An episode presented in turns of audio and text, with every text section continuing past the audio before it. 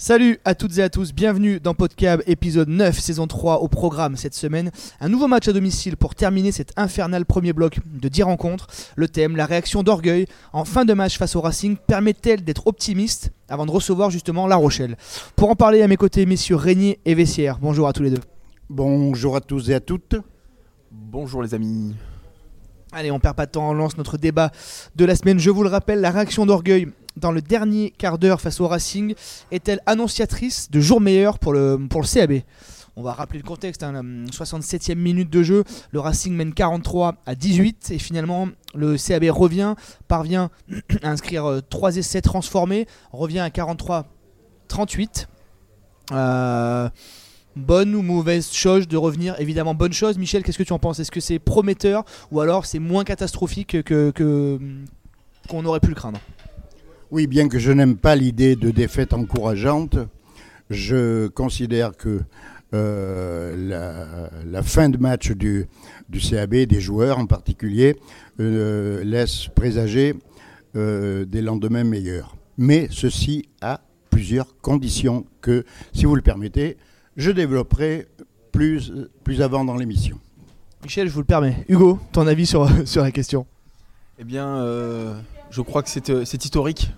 Je, suis d'accord avec mon, euh, mon, ami euh, Michel Régnier, effectivement. Je crois que sur les allez, 25 euh, dernières minutes, on a revu des prises d'initiative de joueurs, de, joueurs qui étaient dominants.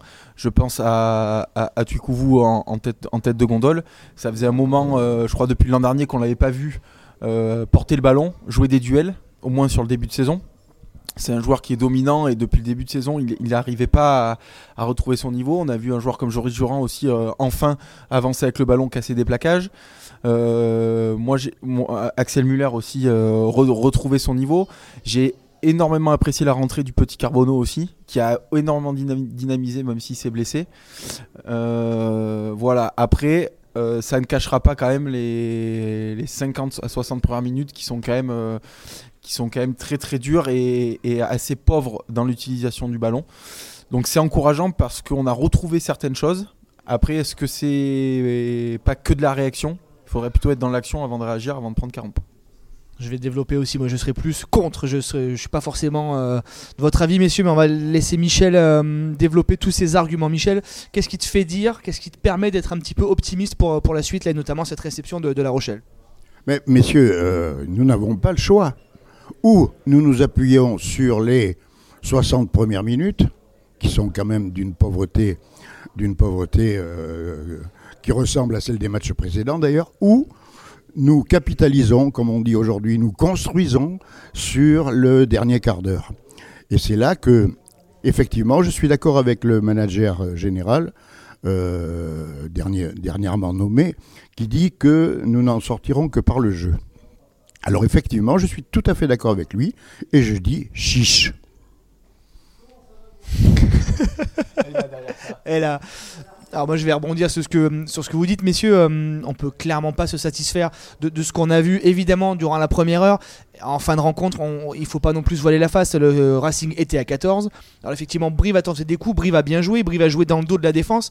Enfin défense, euh, sur les trois coups de pied par-dessus, on peut pas vraiment parler de défense du, Racing.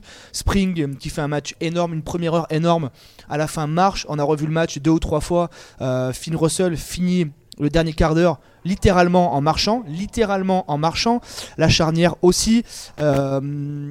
Spring ne défend pratiquement plus. Il a deuxième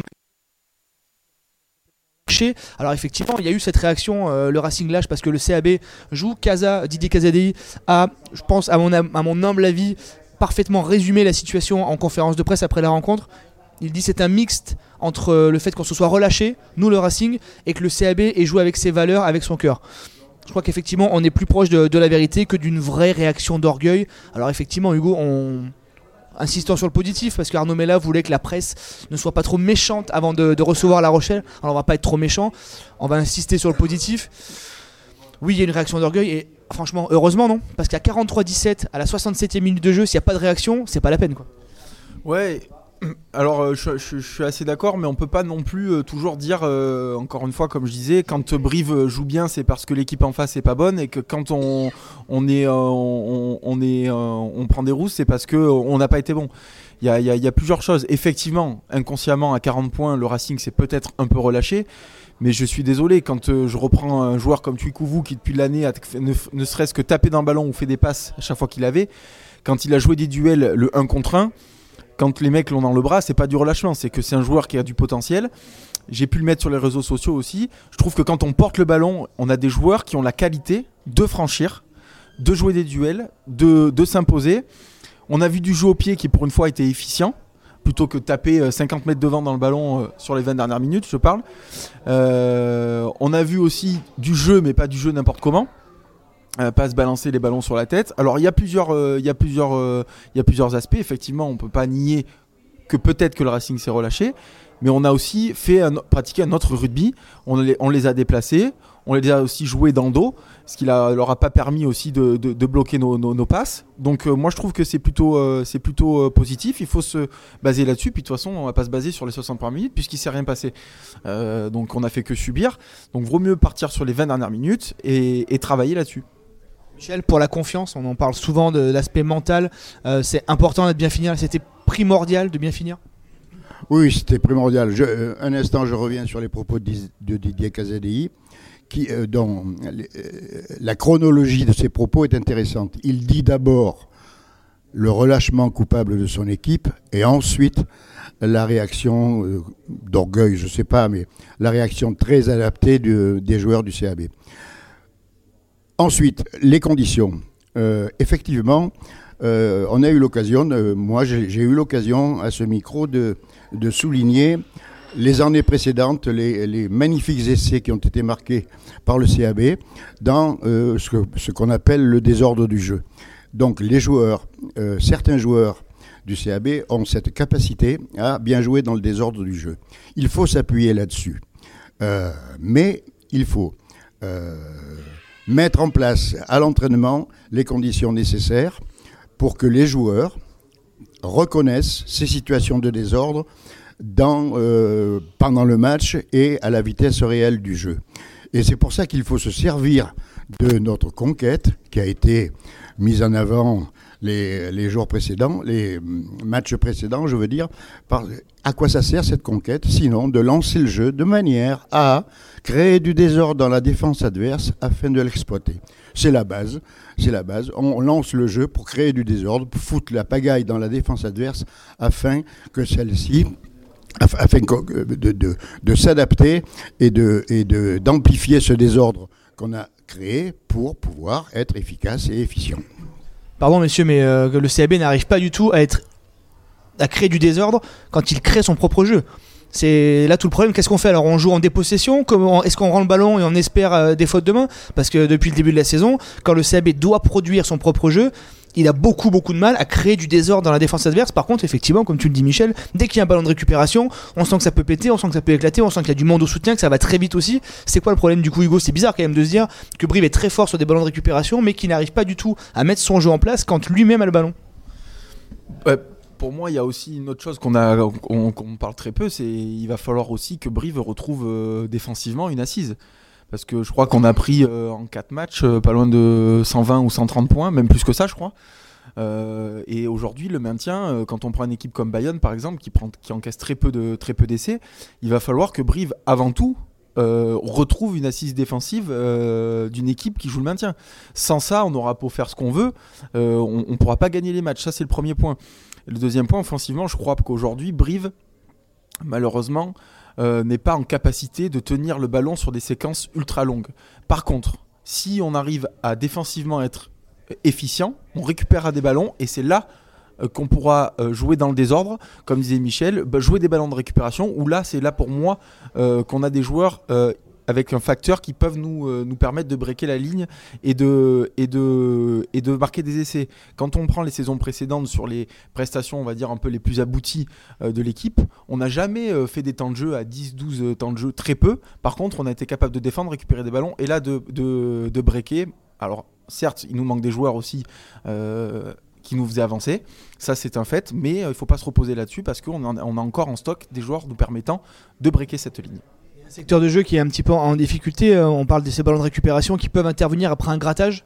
Brive ne gratte pratiquement plus un seul ballon dans les, rencontres. Michel, comment on peut l'expliquer ça Si c'est tenté qu'on puisse l'expliquer? Alors effectivement, on n'a plus les, profils de, Saïd Diresh, mais ça fait 4 matchs qu'on se fait la réflexion, euh, stat en, main, stat à l'appui. Brive ne gratte plus un ballon au sol. Du coup, on limite effectivement les, récupérations de ballons. Je, pense que c'est un problème plus général que ça. Moi, je, refuse depuis, depuis très longtemps de dissocier de dissocier attaque et défense. Je pense que c'est un problème de confiance générale. Si on défend bien, on attaque bien. Si on attaque bien, on défend bien. C'est un problème de confiance générale. Et effectivement, euh, les, joueurs le soulignent d'ailleurs. J'ai en mémoire quelques déclarations qui parlent de confiance, de, d'appréhension, de, se passer les ballons, de se faire confiance mutuellement, etc. Et ça, ça joue aussi pour la défense. Hein. Bon, effectivement que euh, l'absence de Saïd peut expliquer peut expliquer ponctuellement le manque d'efficacité dans les rucks. Effectivement, ça, on, ne peut que le souligner, mais je pense que c'est un problème de confiance générale. Et encore une fois, tout ça se construit à l'entraînement avec des situations mises en place pertinentes et adaptées dans lesquelles les joueurs se réalisent. Et, le, le, tout, c'est de reconnaître et d'identifier ces situations en match à la vitesse réelle du jeu pour pouvoir les, les exploiter efficacement. Hugo, la confiance, c'est primordial. on en parlait vendredi en point presse avec, euh, avec Joris Durand. Il disait oui, peut-être qu'effectivement, on a du mal à se faire la passe de plus parce qu'on a peur de la rater et de prendre un contre derrière. Là, du coup, la confiance est. Alors, oui, il y a des défaites, il y a 40 points encaissés, mais la confiance, elle est là. Elle est un petit peu retrouvée. Les brivistes ont réussi à se faire des passes. Euh, Joris Durand fait 140 mètres, ballon en main. Euh, Axel Muller, 150 mètres. Des passes après contact. Beaucoup de jeux debout ça va être la clé contre La Rochelle. On va revenir sur ce match de La Rochelle. Il faut que cette confiance euh, gagnée, en tout cas récupérée pendant 13 minutes, se voit d'entrée face à La Rochelle. Oui, enfin, moi je, je, pars du principe que la confiance sur un joueur, sur la prestation du duel, c'est ce qui va faire que le joueur est bon ou pas bon. C'est-à-dire que euh, un joueur qui est n'importe quel euh, le meilleur joueur du monde, s'il n'est pas en confiance, quel que soit le niveau, ça se voit partout et dans tous les sports, c'est ce qui va faire euh, que sa prestation, effectivement, la passe de plus. Mais il y a plein de choses. Il y a dans, le jeu au pied, dans la longueur de jeu au pied, il, y a, énormément de choses. Et on voit, notamment sur nos buteurs aujourd'hui, qu'ils ne sont pas en confiance. Et ça, c'est un climat général. Mais, mais pour revenir sur la prestation du week-end prochain, effectivement, il faut se, se, rester sur ces 20 dernières minutes. Je pense que dans le discours des, des coachs, etc., ça, c'est là-dessus. Mais pour revenir aussi sur les ballons grattés, il y y a un autre facteur c'est qu'aujourd'hui en défense, on n'avance plus. On, subit tout. C'est-à-dire que quand on plaque, on fait tomber les joueurs chez nous. Donc notre ligne doit reculer. Donc on ne peut pas reculer et aller gratter un ballon. C'est-à-dire que défensivement, on, voit, on le voit même dans le stade, on n'a plus de montée défensive, il y a pas de, euh, on sent pas cet entrain-là qui nous permettait les années précédentes de récupérer quelques ballons, de faire, de, faire dégueuler les ballons des adversaires. Et ça, ça sera ce socle-là qui nous permettra aussi de re-avancer, de contester quelques ballons et de récupérer le ballon et de repartir sur un cycle de confiance et d'assises un, petit peu, euh, un petit peu plus facile pour les joueurs. Parfait, avant de au, top et au flop, j'aimerais avoir votre avis, messieurs, sur la petite euh, sortie qu'on a. On a posé la question à Arnaud Mellat de savoir ce qu'il pensait de ce bloc de 10 matchs de suite. lui nous a clairement dit que c'était évidemment avantage aux grosses écuries qui ont une, deux, trois équipes. On, l'a vu à Toulouse. Alors évidemment, Toulouse a perdu à Bayonne, mais Toulouse avec l'équipe Michel 8, enfin sans faire offense, avec, que des gamins, a failli faire un coup à, à, Bayonne. Est-ce que vous pensez clairement que ce bloc de 10 matchs de suite là, 12 en comptant les matchs de préparation cet été, euh, une équipe comme Brive qui n'a pas fait le recrutement nécessaire, qui a eu une intersaison compliquée, c'est trop compliqué, Michel, pour une équipe comme Brive d'enchaîner 12 matchs de suite là? Oui, mais ponctuellement, euh, on, ne peut que, on ne peut que souscrire à ça. Effectivement, et en plus, si on ajoute la, la, la kyrielle de blessés euh, qui, a, qui, a, qui, a, touché l'effectif du CAB, effectivement, on ne peut que, on ne peut que souscrire à ça. effectivement, un effectif comme le CAB a du mal à supporter la cadence de 10 matchs euh, ou 12 euh, successifs. Effectivement. Pour revenir au match euh, contre La Rochelle, effectivement, on, sent bien que les Rochelais vont arriver un peu énervés quand même, vu la prestation et la, défaite qu'ils ont subie le, week-end précédent. Bon, mais là encore une fois, euh, bah, La Rochelle a la réputation d'avoir euh, un gros paquet d'avant assez lourd. On ne s'en sortira qu'en les faisant bouger et qu'en les faisant, euh, en leur mettant une pression effectivement intense en défense, mais en les faisant bouger quand on a le ballon, effectivement. Hugo, ce bloc de, 10 matchs là, La Rochelle va être aussi privée d'internationaux, euh, au moins 6 ou, 7 pour cette rencontre. C'est dur pour une équipe comme Brive de, faire 10 matchs de suite là. On en avait parlé un peu avec Esteban Abadi qui après 5 journées disait putain c'est un ressenti de 10 matchs. Là maintenant on est au 10 match. Euh, Abadi fait 670 euh, minutes sur 720 possibles. Il a pratiquement pas du tout soufflé comme ça Chaguet, comme notamment Axel Muller aussi. On tire beaucoup sur la corde des mecs là. Oui, c'est effectivement de, fait pour un petit club euh, au niveau de l'effectif, c'est plus compliqué. Mais euh, je crois qu'il faut pas non plus se cacher derrière ça parce que quand le calendrier est sorti en fin d'année dernière, les règles étaient pareilles pour tout le monde. Euh, les dirigeants le savaient, le staff le savait. moi, je, je, crois pas trop. il faut pas non plus se cacher derrière ça. On avait qu'à aussi anticiper, anticiper ça. Euh, les, trois premiers matchs qu'on fait à domicile, je crois pas qu'on peut parler de, fatigue physique puisque c'était le début de saison. Je crois pas non plus qu'on a été ultra performant. On a perdu deux matchs à domicile en début de saison. Euh, si on les avait gagnés, on n'en parlerait pas aujourd'hui de, cette fatigue, de cette, euh, du fait que ça soit dur.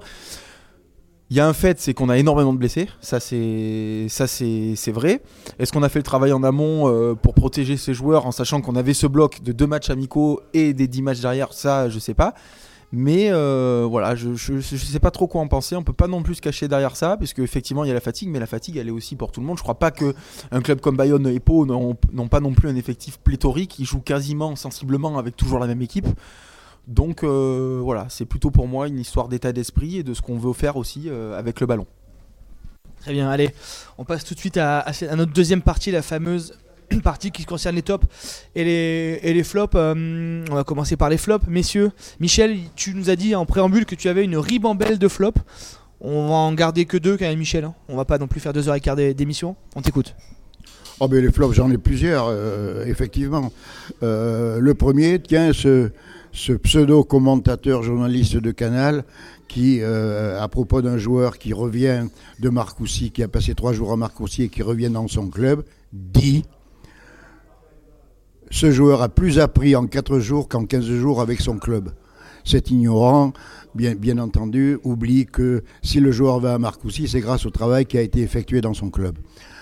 Premier. Deuxième, j'ai pas aimé cette réflexion d'une joueuse de l'équipe de France euh, féminine qui, euh, avant son match contre l'Italie, dit on va poser le cerveau et on va jouer notre jeu quand on sait que notre jeu collectif est le plus complexe qui soit, il vaut mieux avoir un cerveau bien en place pour pouvoir le pratiquer. Merci Michel. Mais j'en ai d'autres, mais bon. Euh, euh, euh, un, dernier pour la route. Allez, est-ce que, oui, carton rouge à M. Brousset et aux arbitres en général qui, qui, ne, qui, ne, ne, daignent pas regarder la vidéo, demander la vidéo lors d'une passe très très litigieuse du Racing qui amène un essai et les, euh, les, autres arbitres qui confondent rouge et jaune pour euh, un malencontreux, euh, une malencontreuse obstruction de Ituria et, qui mettent un jaune à un attentat des cochards. C'est les sanctions ne sont pas, ne sont pas équilibrées. Hugo, on est d'accord, c'était c'est ton flop aussi, cette notion d'arbitrage? Oui, alors l'arbitrage, c'est plutôt la cohérence en fait. C'est moi, c'est ça qui me dérange. C'est que si euh, on part du principe où on voit il y a des règles, on met rouge sur tout ce qui est au-dessus de la ligne des épaules.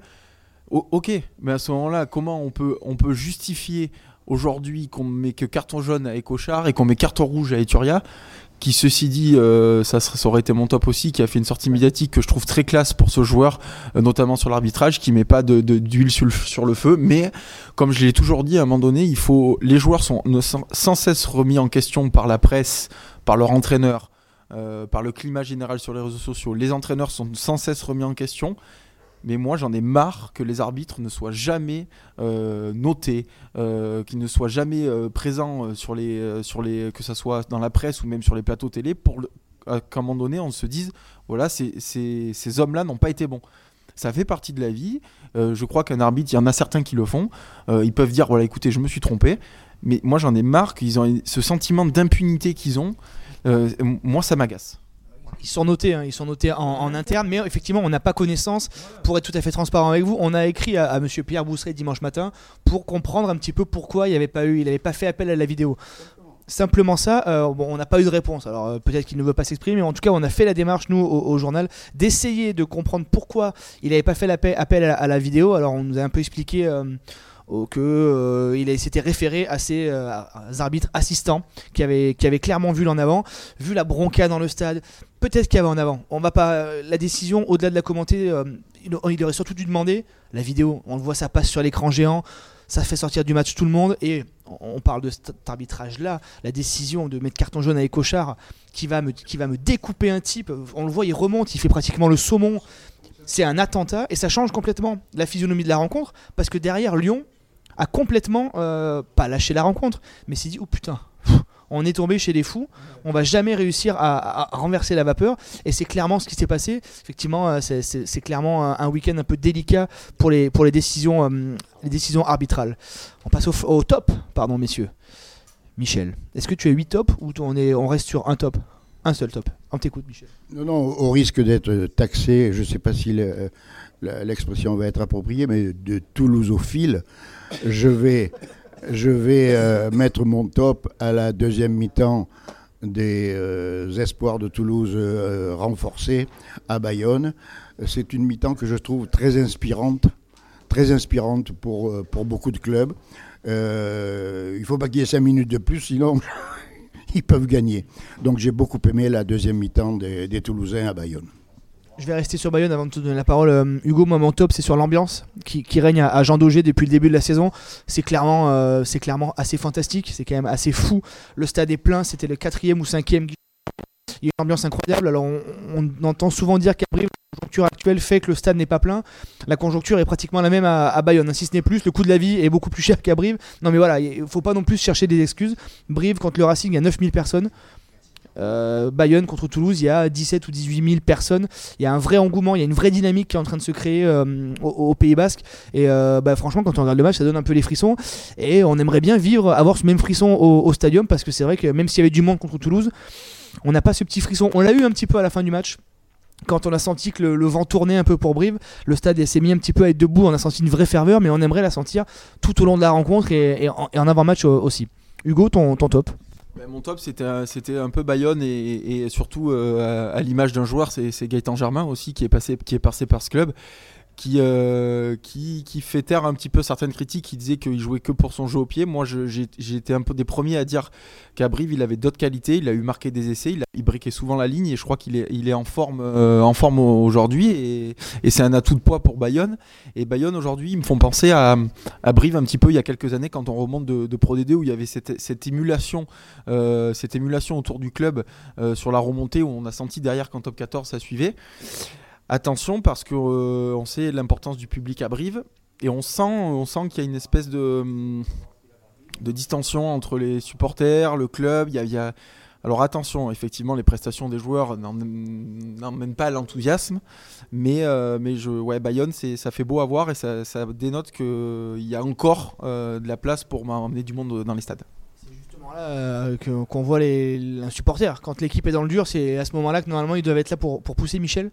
Oui, je, ne voudrais pas terminer cette émission sans faire un amical salut à, mon jeune copain euh, Guillaume Galtier, qui a subi une, grave blessure et qui euh, euh, doit être encore sur son lit d'hôpital, si je présume. Salut, salut Guillaume, courage et à bientôt sur les terrains. On se joint à ton, à ton appel. Michel, merci messieurs d'avoir été avec nous. Merci à toutes et à tous qui nous écoutaient chaque semaine les mercredis soirs, je vous le rappelle, sur le site de la montagne. On se retrouvera la semaine prochaine pour faire un débrief de ce premier bloc de 10 matchs. Merci, salut. Salut. Merci.